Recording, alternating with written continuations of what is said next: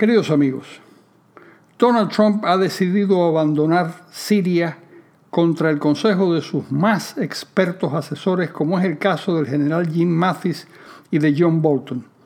Eso significa abandonar a los kurdos, los viejos aliados de Estados Unidos. Eso significa que Irán tiene el campo libre para machacarlos. Eso significa que Hezbollah, la organización terrorista respaldada por Irán, saldrá mucho más fortalecida, lo que se sentirá en el, en el Líbano, al costado de Israel, y eso significa que de la mano de los rusos el dictador Bashar el-Assad se consolidará en el poder. En otras palabras, Estados Unidos verá muy limitado su rol de mediador en el Medio Oriente, algo que encaja perfectamente en el discurso nacionalista y aislacionista de Trump, cuya visión de Estados Unidos no es la de cabeza del mundo libre, sino la de un país que solo tiene intereses económicos fuera de las fronteras de su propia nación. Leo un análisis traducido y publicado por Dori Lustrom. Dori es una notable periodista judía nacida en Argentina que vive en Israel. Desde ahí dirige la organización Por Israel, dedicada a defender a su país y a divulgar los asuntos más importantes de cuanto acontece en su tierra y el análisis es muy preocupante. Para los israelíes, Donald Trump es un arma de doble filo.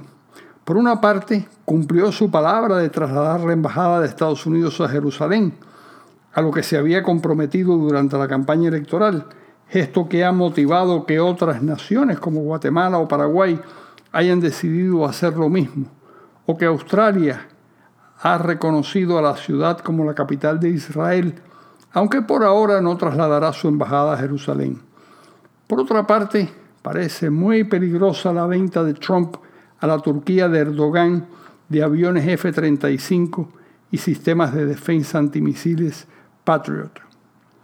Dice textualmente el informe distribuido por Dolly Lustrom. Trump no está preparado, debido en parte a su deseo de complacer a sus votantes, para continuar llevando la carga y los riesgos de las fuerzas estadounidenses en el Medio Oriente. Yo creo que eso es verdad.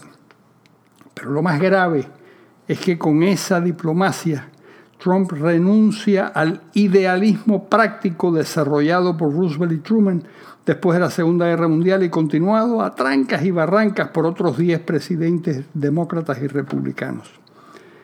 También es cierto que ese idealismo práctico convirtió a Estados Unidos en el policía del planeta, pero resulta que el planeta en efecto necesita un policía mientras existan fuerzas como Hezbollah actuando contra personas inocentes, como sucedió en Buenos Aires, por ejemplo, durante el atentado terrorista contra la AMIA, que mató 85 seres humanos y dejó heridos a otros 300.